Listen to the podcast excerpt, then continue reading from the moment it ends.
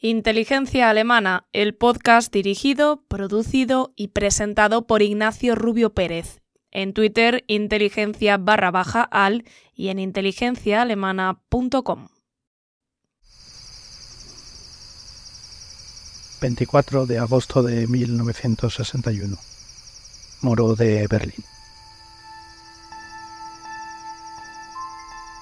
Han pasado las 4 de la tarde. Estamos en las inmediaciones del Hospital Charité. A pocos metros está el río Spree. A su lado el complejo de seguridad del muro de Berlín, las vallas y las torres de vigilancia y por supuesto los guardias fronterizos. Se escuchan unos pasos. Parece un joven que está rondando el perímetro del complejo sanitario. ¿Está loco? Ha rebasado el muro exterior. Quiere alcanzar en Hulbondhafen, el puerto que se encuentra en el río, y se quiere dirigir al otro lado, al oeste.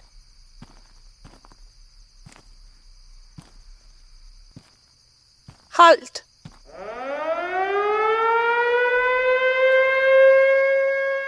Han pasado 15 minutos. Han descubierto. Le ordenan que se detenga. Efectúan unos disparos de advertencia. El joven no mira atrás, corre hacia el muro del muelle del puerto, salta al agua y se pone a nadar. No podían dejarlo escapar. Ahora los guardias disparan a quien quiera alcanzar el oeste a nado. Le disparan por la espalda, pero parece que el joven lo va a conseguir. Al otro lado le espera la libertad. Apenas un par de metros cuando de repente uno de los guardias le ha acertado en la nuca. El joven se hunde en las aguas turbias del puerto. Tres horas después, los bomberos del Berlín Occidental recuperan el cuerpo. En la parte occidental, los testigos se acumulan y presencian a la que es la primera víctima oficial del muro.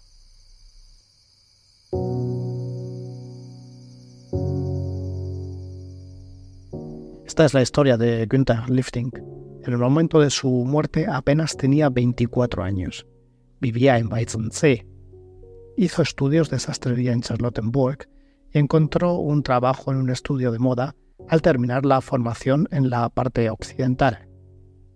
Antes de que se levantara el muro, Lifting pasaba diariamente del este al oeste.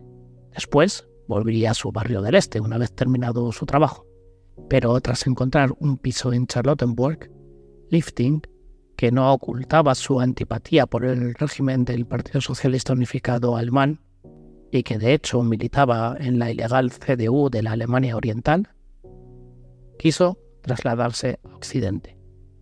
La víspera de la construcción del muro, el 12 de agosto de 1961, había estado en Charlottenburg con su hermano para amueblar el piso.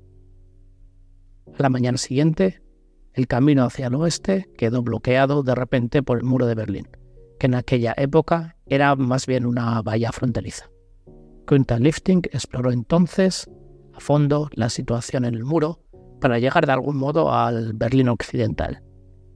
Decidió pasar por la Sarite y en Hulbondhafen. No consiguió su objetivo. La muerte de Günther Lifting desata la indignación en el Berlín Occidental y en el resto de la República Federal. En Bonn, el canciller Konrad Adenauer condena enérgicamente el asesinato del joven refugiado de la RDA. Precisamente en Alemania Oriental, en cambio, se lanza inmediatamente una campaña de difamación a gran escala.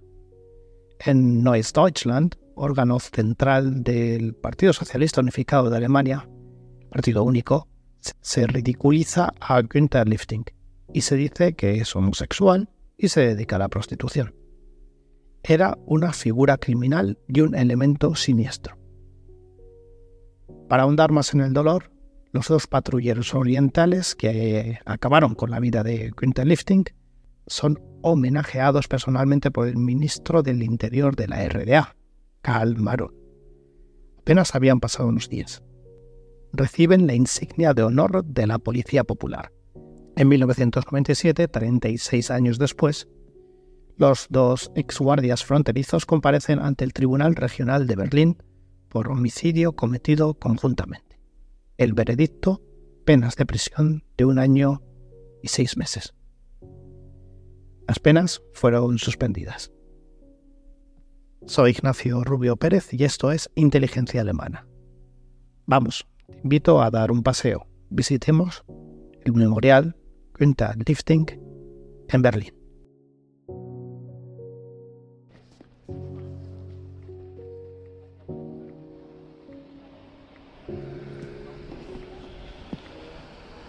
Estamos en una tarde de verano, de un verano que está siendo bastante poco habitual en Berlín porque llevamos tres semanas lloviendo y estoy dirigiéndome a un punto muy especial en donde se recuerdan a las víctimas que intentaron traspasar el muro de Berlín en búsqueda de la libertad en el lado occidental. En el distrito de Berlín Mitte, en la calle Kieler Straße, se encuentra el memorial de Gunther Lifting. Normalmente esta zona suele estar bastante llena de turistas que sobre todo hacen una ruta en bicicleta y se acercan hasta este punto pues para conocer un poco más lo que es la historia de la capital y también del resto del país. Estoy llegando ahora mismo al Gedenkstätte Gunther Lifting, que, como se indica aquí en una placa, fue disparado el 24 de agosto de 1961 y se le reconoce como la primera, la primera víctima del muro de Berlín. En este caso es un memorial no solo en su nombre, sino en todas las víctimas. Lo que llama mucho la atención aquí es que el memorial consiste en la conservación de una torre de vigilancia en estado original de lo que era el, muro de Berlín. Color gris, hormigón. La verdad que es un diseño funcional. Se puede observar en la parte de arriba grandes ventanas para, para lo que es la observación. Incluso han colocado un maniquí y es que llama mucho la atención este memorial y esta torre de vigilancia porque está situada en medio de un patio interior de varias casas, está encajonada ahí. Sale el sol después de la tormenta de verano que hemos tenido ahora y aquí en el, en el memorial se pueden observar un poco también en qué consistían estas torres de vigilancia, las diferentes secciones que tenían, que disponían de hecho pues incluso para que pudieran dormir eh, cuatro guardias para así hacer los diferentes turnos de vigilancia. Vamos a seguir porque muy cerquita de aquí, a apenas unos pasos, siguiendo el que es el Mauerweg, es decir, el camino del muro, pues em, se encuentra el cementerio Invalidenfriedhof. Allí este em, cementerio llama la atención porque es un punto muy importante para personalidades de lo que era la historia tanto de Prusia como germana. Aquí en este cementerio hay muchas eh, generales que fueron allí enterrados y podemos encontrar un poquito más de información. Sigo caminando y os cuento en unos momentos qué es lo que uno se puede esperar allí.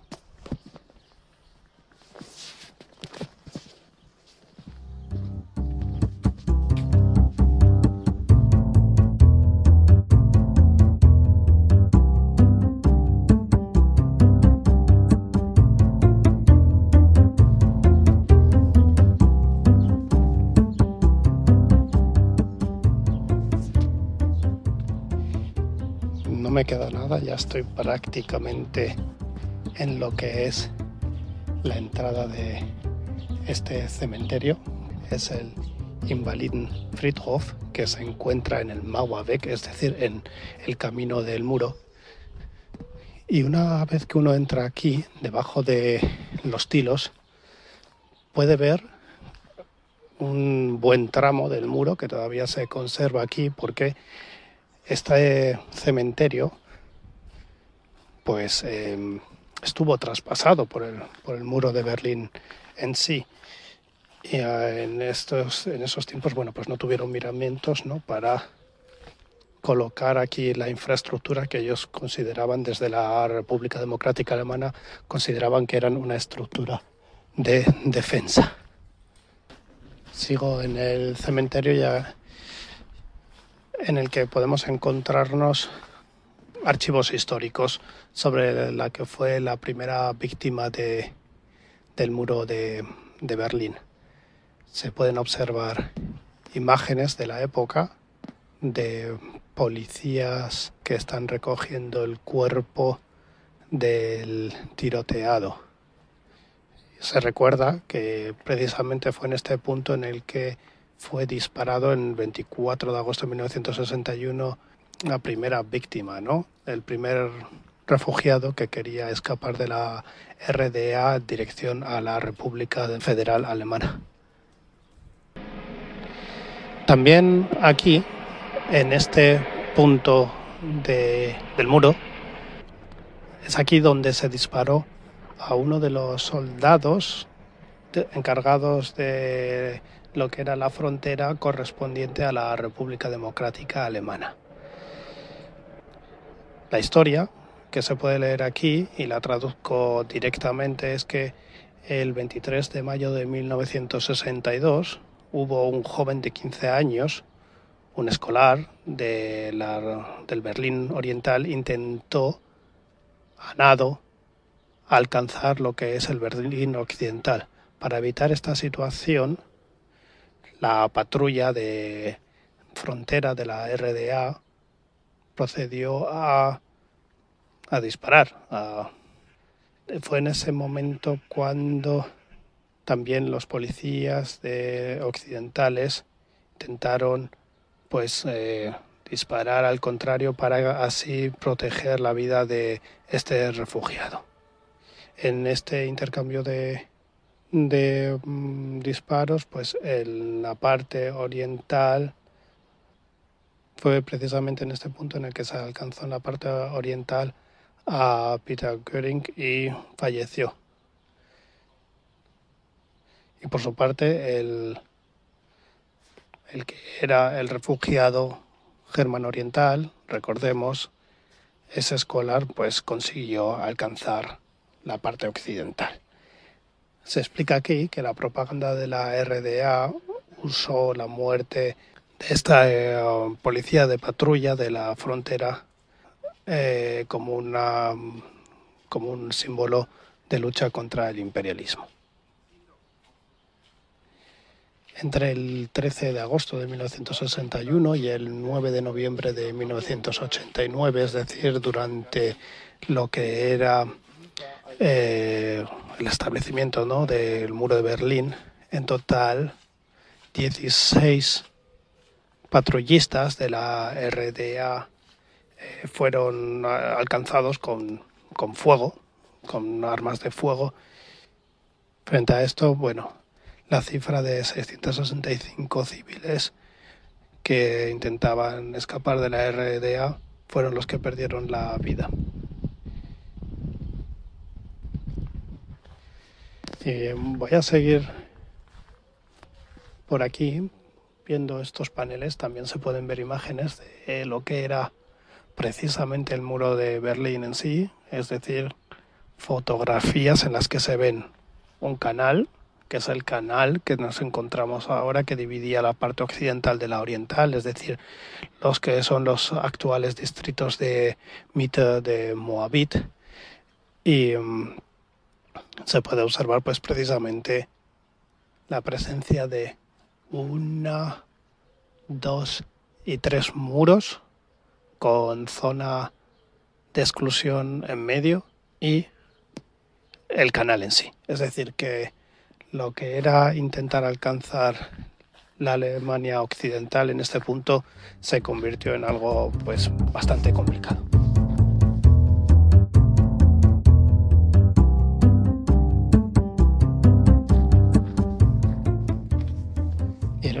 Punto de, de este em, cementerio lo encontramos muy cerquita del canal. Aquí está lo que es eh, la campana de Augusta Victoria, que pertenecía a una iglesia que se encontraba aquí y que, bueno, primero se, se fue derrumbando por falta de mantenimiento y posteriormente durante las obras de lo que es el muro de Berlín, pues se procedió a su, a su derrumbamiento.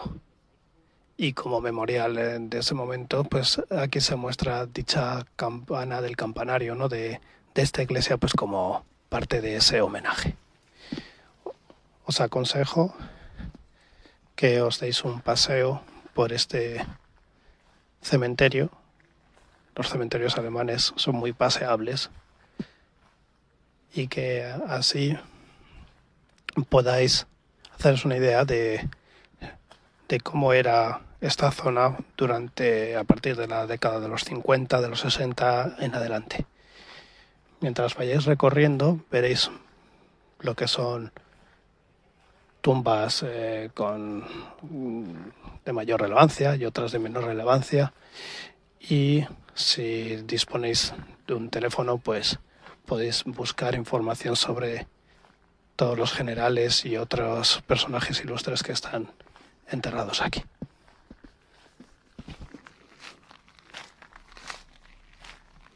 Gracias por haberte dado este paseo conmigo. En la descripción de este episodio te dejo los enlaces a Google Maps para que encuentres los lugares por los que hemos paseado tú y yo. Dime qué te parecen este tipo de caminatas. Lo puedes hacer en Twitter en arroba inteligencia barra baja AL o comentando en este episodio si tu plataforma de escucha te lo permite. Este podcast cuenta con la colaboración de Rombo Podcast. Muchas gracias por este paseo y hasta la próxima.